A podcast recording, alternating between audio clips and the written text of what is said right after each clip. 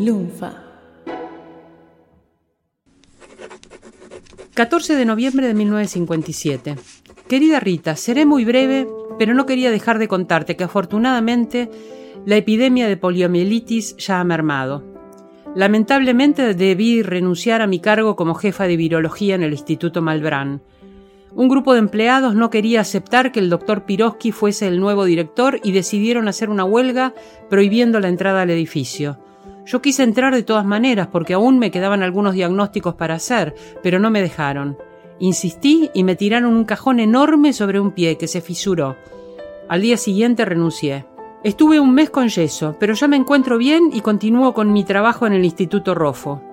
Me intriga mucho lo que me has contado en tu última carta acerca de tus investigaciones con Stanley Cohen sobre el factor de crecimiento nervioso. Parece un descubrimiento apasionante. Espero ansiosa más novedades. Muchos cariños, Eugenia. Al regresar a St. Louis luego de su viaje por América del Sur, Rita se había encontrado con un nuevo compañero de trabajo en el laboratorio, Stanley Cohen. Stanley era un joven bioquímico interesado en investigar el misterioso factor de crecimiento que secretaban los tejidos. Trabajarían juntos por seis años y formarían un dúo extraordinario. Rita, tú y yo somos buenos, le dijo Stan un día, pero juntos somos excelentes.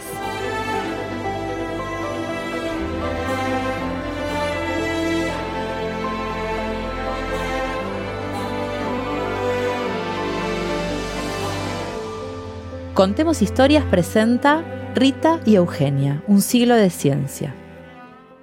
Episodio 4. Premios y castigos. A esta altura, el factor de crecimiento de Rita ya se había convertido en factor de crecimiento nervioso o NGF. Una sustancia que Stan había podido aislar, aunque no sabía muy bien de qué se trataba aún. La sustancia aislada tenía carácter nucleoproteico, es decir, una mezcla de ácido nucleico, como el ADN de los genes, y proteína. Para determinar cuál de las dos partes correspondía al factor de crecimiento, decidieron hacer un experimento. Trataron a esta sustancia con veneno de serpientes, que era capaz de degradar los ácidos nucleicos. Si la sustancia tratada con veneno aún actuaba como factor de crecimiento, entonces el misterio estaba resuelto, era una proteína. Y así fue, efectivamente un dúo extraordinario. Hacia fines de 1958 y por cuestiones de presupuesto, Stan tuvo que dejar el laboratorio. Los números no cerraban para que la universidad le siguiera pagando su sueldo. Stan y Rita se despidieron una tarde de julio. Ella siempre lo recordaría como el encantador de serpientes. Para esa misma época, Arturo Frondizi asumió como presidente de Argentina. Su hermano Ricieri fue nombrado rector de la Universidad de Buenos Aires. Decidió llamar a todos los profesores que habían sido echados y abrió nuevos concursos docentes. Eugenia se presentó al concurso para ser profesora de biología celular, no sin antes recordarle al rector que su título era italiano, no argentino. No importa, le dijo Frondizi, hay otros que tienen título americano. Al día siguiente de ganar el concurso, Eugenia recibió en su casa el título de doctora en medicina que había presentado, con un agregado. Se le reconoce el título. Por fin, después de tantos años, le habían validado sus estudios. Fue una gran satisfacción. Eugenia daría clases en el edificio de la Facultad de Ciencias Exactas y Naturales sobre la calle Perú por los siguientes ocho años. 1958 también fue el año en el que Jusey regresó triunfante a la Facultad de Medicina y promovió la creación del Consejo Nacional de Investigaciones en Ciencia y Técnica, el CONICET. Eugenia se convirtió en investigadora del Consejo en 1960. Lo seguiría siendo por 40 años más. La década del 60 recibió a Rita y Eugenia trabajando abocadas a sus investigaciones y sus clases. No lo sabían, pero en pocos años tendrían ambas que enfrentar momentos muy tristes. En 1962 moriría la madre de Eugenia, en Italia. Y en octubre del 63, la madre de Rita. Y en febrero de 1965, el gran maestro de ambas, Giuseppe Levi. Rita pudo ir a despedirse una noche de fines de enero al Hospital San Giovanni de Turín. Para esa época trabajaba seis meses en Italia y seis meses en Estados Unidos. Giuseppe llevaba unos días ingresado. Tenía 92 años y unos meses, y le quedaban apenas dos semanas de vida. Esa misma mañana le habían hecho unas radiografías y habían descubierto que tenía un tumor maligno en el estómago. Giuseppe le pidió a Rita que le contara sobre su trabajo. Ella le dijo que la investigación avanzaba de manera muy prometedora. Tenía una unidad de investigación en Italia, el Centro de Investigación Neurobiológica de Roma, además de su laboratorio en Estados Unidos. Por eso debía repartir su tiempo entre ambos países. Durante tres horas conversaron tomados de la mano y recordaron las alegrías y las penas del pasado. Se despidieron con un beso. Rita tenía un nudo en la garganta. Esta es la última vez que nos vemos, le dijo Giuseppe. Le agradezco, Rita, todo lo que ha hecho y le deseo que siga teniendo suerte.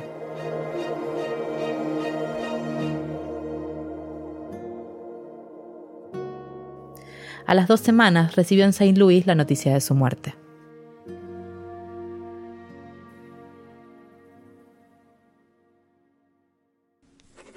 ...3 de septiembre de 1966. Querida Rita, qué tiempos dolorosos estamos viviendo en Argentina. Nuevamente estamos frente a una dictadura militar. Hace poco más de un mes fui testigo de una terrible situación que hizo que renunciara a mi cargo como docente en la universidad.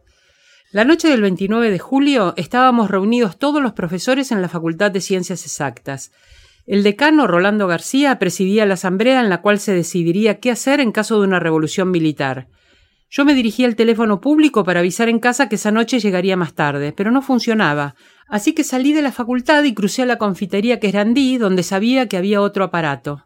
Llamé a casa, pero cuando quise volver a la facultad, me encontré con que la policía había apostado delante de la puerta varios camiones celulares y se estaban llevando personas detenidas, entre ellas al decano. Volví a casa temblando por el miedo y la indignación. No sé muy bien qué será de nosotros. Muchos grandes investigadores se están yendo del país.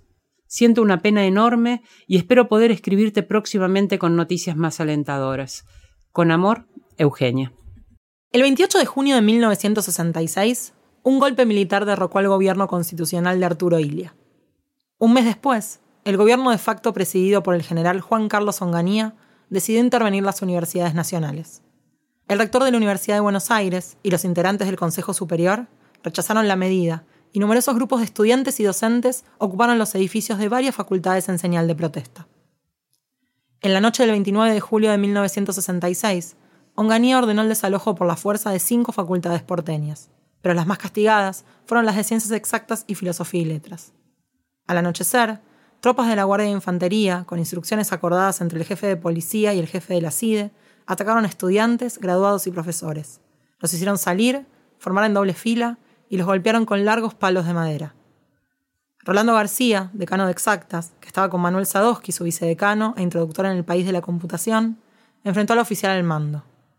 ¿Cómo se atreve a cometer este atropello? Todavía soy el decano de esta casa de estudios. La respuesta fue un bastonazo en la cabeza.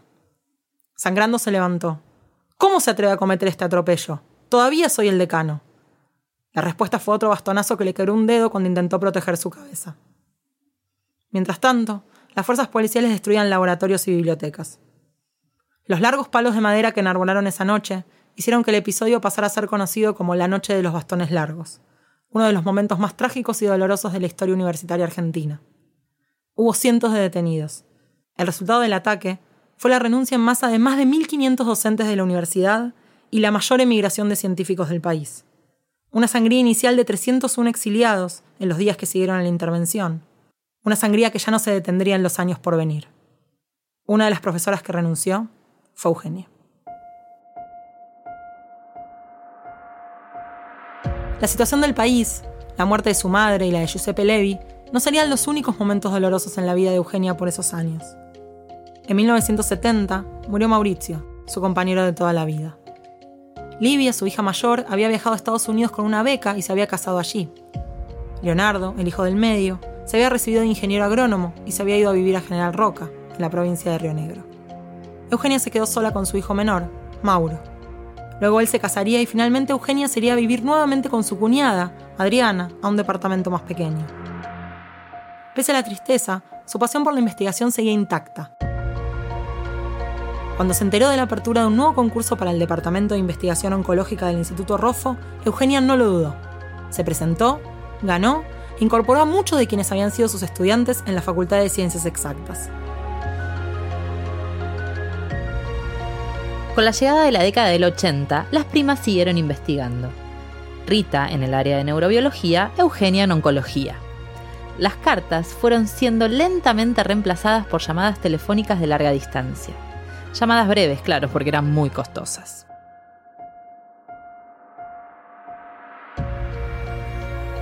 Sus vidas transcurrieron sin mayores sobresaltos hasta que, en diciembre de 1986, el factor de crecimiento nervioso que había peleado por ser aceptado en la comunidad científica recibió finalmente su reconocimiento. Rita Ese día, Stanley Cohen y Rita recibieron el Nobel de Medicina y Fisiología por su descubrimiento. Rita se convertiría así en la octava mujer en ganar un premio Nobel en ciencias y en la cuarta en conseguirlo en la categoría de medicina. El NGF había abierto camino para muchos otros factores de crecimiento que fueron descubiertos más adelante. Pagó el derecho de piso por todos ellos y nos brindó una comprensión más profunda de muchos problemas médicos. En palabras de Rita, mostró su milagrosa capacidad de hacer crecer en pocas horas una densa maraña de fibras nerviosas en células tocadas por su varita mágica.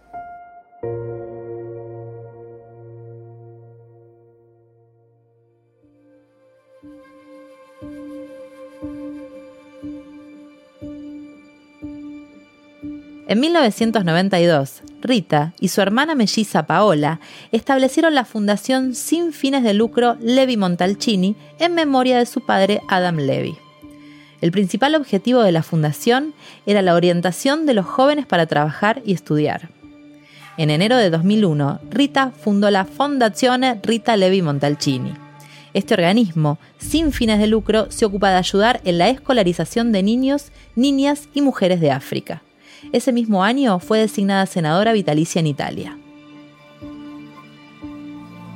Eugenia siguió trabajando en el laboratorio hasta pasados sus 80 años, cuando comenzó a perder la vista y finalmente tuvo que dejar la investigación.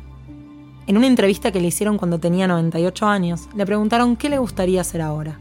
Y ella respondió, si tuviera la vista, trabajaría. El 27 de noviembre de 2011, a los 101 años de edad, Eugenia murió.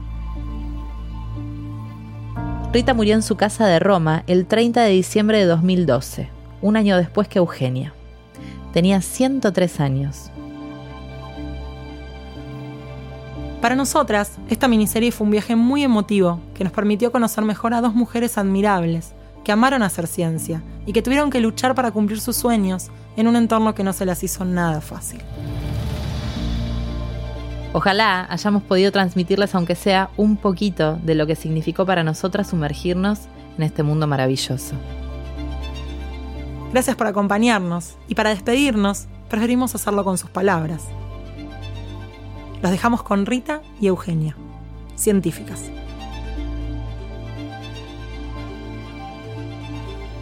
En los tiempos de mi juventud, ser mujer quería decir renunciar a todo derecho. Hoy, a casi un siglo, veo con felicidad a aquellos países como el nuestro, en los que en el desarrollo científico y tecnológico a la mujer se le abrieron enormes posibilidades.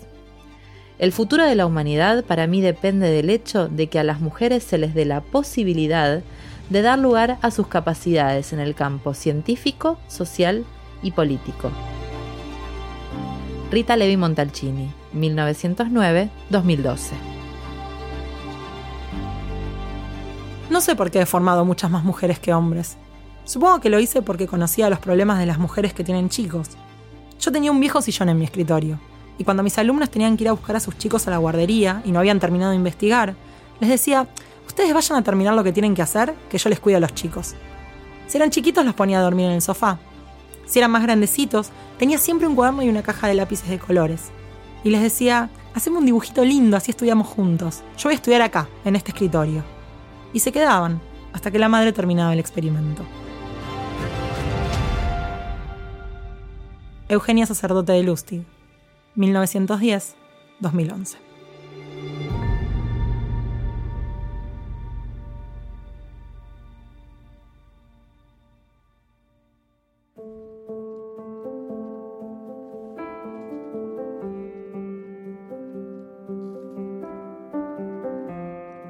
Este episodio de Contemos Historias, Rita y Eugenia, Un siglo de ciencia, fue realizado por Valeria Edelstein, Nadia Cheramoni, Mariano Payela y Román Frontini para Lunfa FM.